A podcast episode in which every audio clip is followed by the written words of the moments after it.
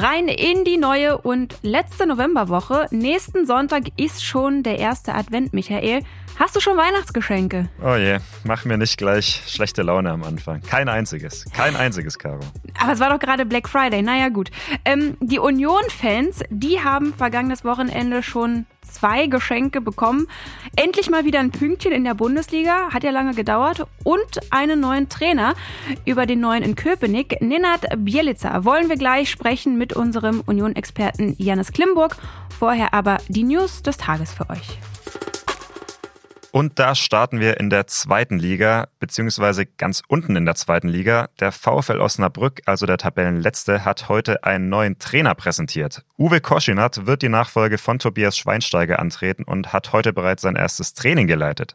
Koschinat soll den VfL, der ja schon sechs Punkte Rückstand auf den Relegationsplatz hat, noch zum Klassenerhalt in der zweiten Liga führen.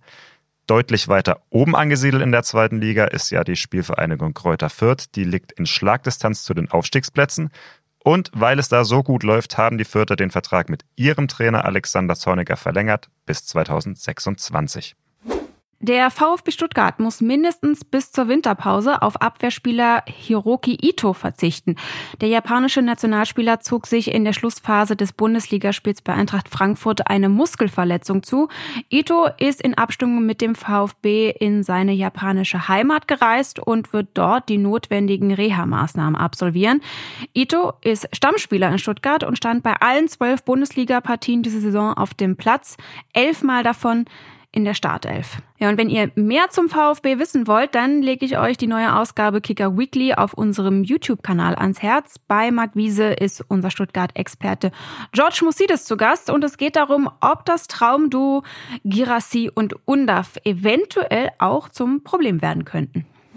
Borussia Dortmund kann ja morgen den Einzug ins Achtelfinale der Champions League klar machen und hat heute schon den Weg nach Mailand angetreten, wo es dann morgen Abend im San Siro gegen die AC Milan geht. Nicht mit dem Flugzeug saß Niklas Süle, der wird krankheitsbedingt nicht auflaufen können. Karim Adeyemi und Sebastian Aller, die am Wochenende gegen Gladbach ja nicht spielen konnten, die sind hingegen wieder mit dabei. Genau, und nicht nur in der Champions League gefordert ist ja der BVB, sondern parallel spielt auch Leipzig morgen bei Manchester City. Genau, und passend zum Thema RB Leipzig, da gibt's heute noch eine neue Folge von Kicker Meets the Zone, unserer, ja, ist es die große Schwester? Ich weiß nicht, wie man sagen kann, die Familienverhältnisse müssen wir noch klären. Aber auf jeden Fall ist da der Leipzig-Trainer zu Gast, Marco Rose, und zwar im großen Doppelinterview mit Michael Ballack. Also übrigens einer meiner Alltime-Lieblingsspieler, Michael Ballack. Deswegen meiner Meinung nach ein sehr starkes Line-up heute Abend. Neue Folge dürfte dann kurz nach uns rauskommen. Ihr könnt also vielleicht schon direkt rüber switchen, wenn ihr mit dieser Folge hier fertig seid. Ja, und wir switchen zum Thema des Tages. Mit Marco Grote und Marie-Louise Ether hatte Union am Samstag gegen Augsburg ja endlich mal wieder einen Punkt in der Bundesliga geholt. Es war Spiel eins nach Urs Fischer.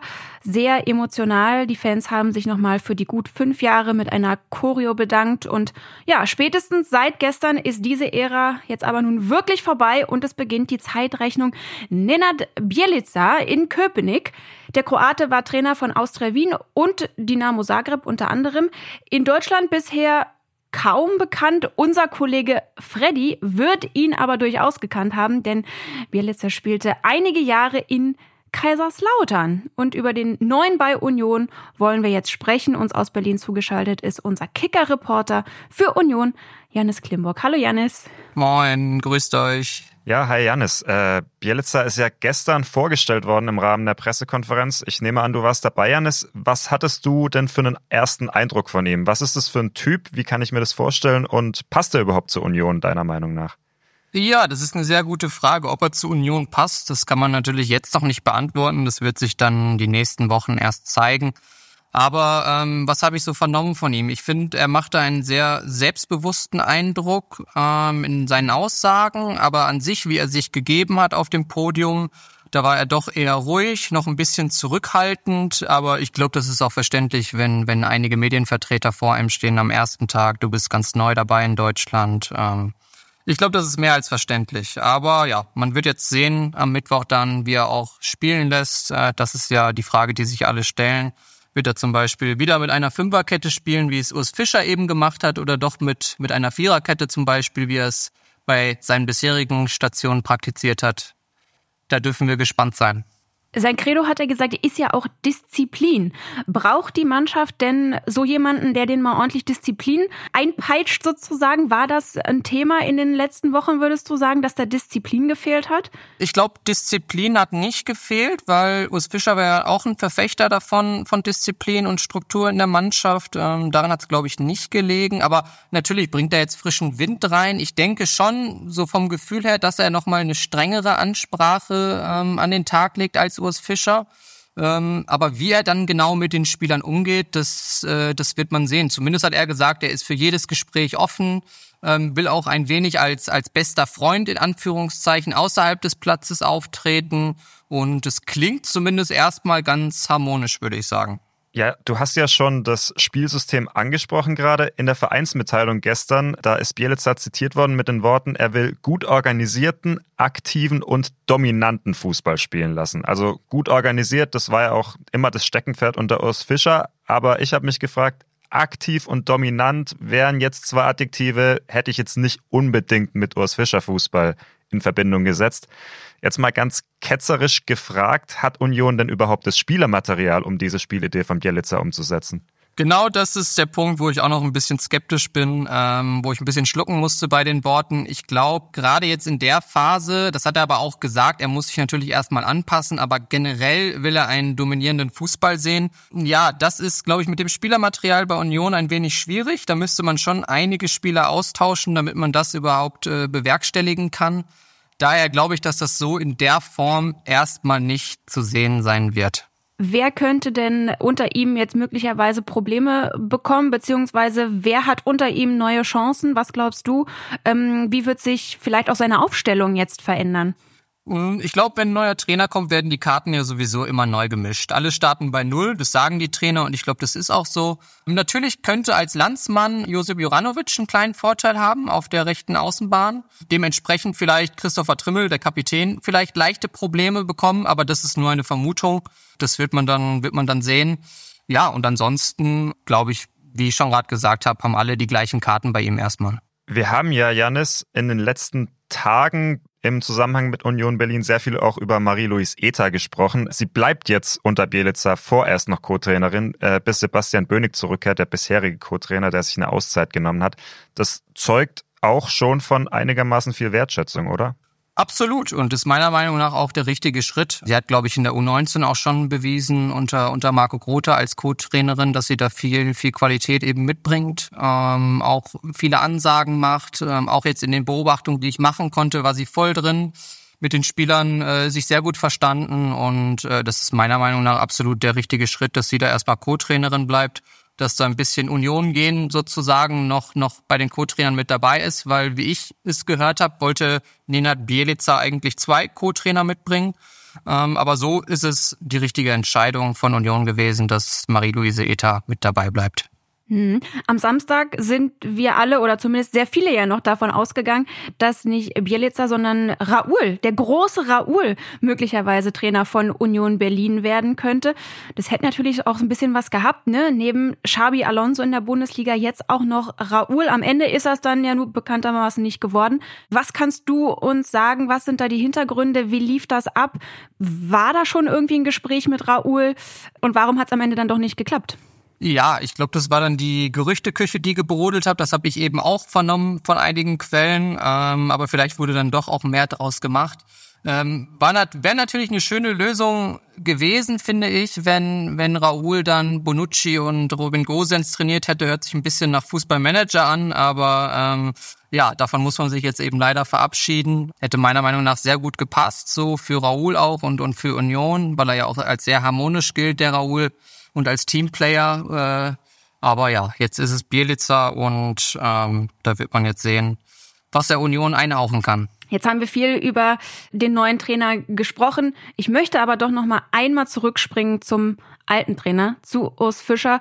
Äh, wie geht äh, Bielitzer denn mit dieser Bürde um, die ihm jetzt sozusagen, sozusagen ein bisschen auferlegt wird, eben in diese riesengroßen Fußstapfen von Urs Fischer zu, zu treten, der ja, was ich vorhin schon gesagt habe, mit einer Wahnsinns-Choreo des Dankes verabschiedet wurde. Man hat in Köpenick haben die Fans schon eine, eine Straße nach ihm umbenannt. Wie nimmt er so dieses Erbe sozusagen an?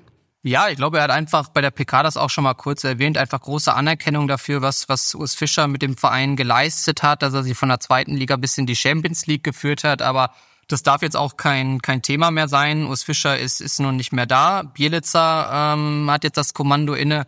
Und ähm, natürlich ist es ein sehr schweres Erbe. Ähm, das weiß er auch selber. Aber er will seinen eigenen Stil durchbringen und, und daran sollte er jetzt auch gemessen werden.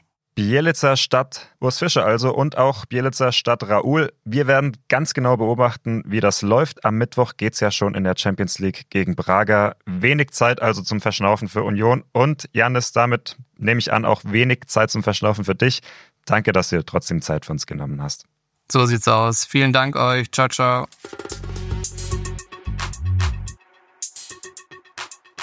Ja, wieder ein spannendes Bundesliga-Wochenende liegt hinter uns. Union mit neuem Trainer, Leverkusen weiter Tabellenführer. Aber das ist ja alles nichts zu dem, was am Samstagabend um 20.15 Uhr los war, lieber Michael. Die allerletzte Wetten das Sendung. Hast du geguckt? Ja, teilweise, teilweise nur, muss ich gestehen, am nächsten Tag in der Mediathek. Aber ich muss sagen, diesen Herrn, der die Hähne an ihrem Hahnenschrei erkannt hat, das fand ich doch einigermaßen amüsant, ja. Das war echt mega witzig. Daran angelehnt, ähm, Michael, vielleicht mal eine neue Wettidee. Könntest du alle Bundesliga-Torschützen an ihrem nicht Hahnen, sondern an ihrem Jubelschrei erkennen. nee, das würde ich nicht schaffen. Es gibt einfach zu viele Torschützen. Und ehrlich, ganz ehrlich gesagt, Cristiano Ronaldo wäre mit seinem Siu der einzige wahrscheinlich, bei dem ich das hinkriegen würde. Ist ja auch der einzige Bekannte, ne? Ja, irgendwie schon, ne? Aber, aber was ich hinkriegen würde, und das kann ich tatsächlich verraten, ich habe mich wirklich mal bei Wetten das beworben, auch wenn es schon lange her ist. Ah. Kann, ja. Was hast du gewettet? Wann war das? ja, es ist wirklich schon lange her. Es war die Kinderwette. Ähm, als ich sieben oder acht war, saß ich, obwohl ich ja erst sehr, sehr viele Jahre später beim Kicker angefangen habe, dann doch oft in meinem Kinderzimmer und habe das Kicker-Sonderheft quasi ja inhaliert vor allem diese Kaderseiten haben es mir da angetan. Ähm, und dann konnte ich mhm. tatsächlich mhm. von allen damaligen Bundesligaspielern diese ganzen Daten halt, also Geburtsdatum, Nationalität, Größe, Gewicht, das konnte ich alles auswendig. Und Müsste übrigens auch die Zeit von Nenad Bielica gewesen sein. so schließt sich der Kreis. Genau, genau, genau. Ähm, das war so Anfang der 2000er. Ich hätte es dir damals genau sagen können, an welchem Tag der Geburtstag hat, ohne nachzuschauen und wie schwer er ist. Kannst du es denn immer noch? Nein, nein, nein, nein, nein, nein, nein. Da sind so viele Sachen dazwischen gekommen, ähm, die mein Gehirn jetzt bevölkern. Man muss ja auch sagen, es hat nicht gereicht. Also ich wurde nicht angenommen, meine Wette. Hm. Habe aber eine sehr, sehr nette Absagemail vom ZDF aus Mainz damals bekommen. Äh, dann lass uns doch vielleicht eine eigene kleine Zwischen uns machen oder ein kleines Kicker Daily Wetten das. Jeder gibt eine Bundesliga-Wette ab für den Zeitraum bis Weihnachten. Bis Weihnachten, okay. Ich bin gerade gedanklich noch immer noch bei Nenad Bielica. Ähm, dann wette ich doch mal, dass er, ja. dieser Wechsel bei Union Berlin war der letzte in der Bundesliga in diesem Jahr. Es wird keinen Trainerwechsel mehr geben, wette ich. Also müssen wir es noch ganz offiziell machen. Also ich, das fand ich ja immer so das Schöne. Also ja. Michael Bächle aus Nürnberg wettet, dass alle aktuellen Bundesliga-Trainer auch an Weihnachten noch im Amt sind. Top, die Wette gilt. okay. Caroline Labes aus Berlin wettet, dass Leverkusen Herbstmeister wird. Top, die Wette gilt gibt es dann eigentlich auch einen Wetteinsatz? Also bei Wetten, das ja. finde ich es immer einigermaßen harmlos, was die da machen müssen. Mm, mir fällt jetzt spontan nichts ein, aber wir können ja mal unsere Hörer und Community fragen, was wir bei einer verlorenen Wette hier im Podcast vielleicht mhm. machen sollen. Weihnachtsgedicht aufsagen oder so, keine Ahnung. Ja.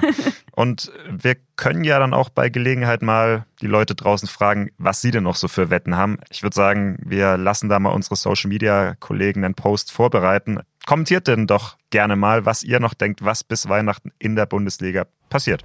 Ja, ich bin gespannt auf eure Wetten und auf eure Vorschläge für unseren Wetteinsatz. Ich bin dann auch morgen wieder hier am Start, dann mit dem lieben Carsten Schröter-Lorenz an meiner Seite. Da freue ich mich drauf. Und wir sehen uns bald, Michael, oder hören uns besser gesagt. Genau, dann hoffentlich mit einem Wetteinsatz.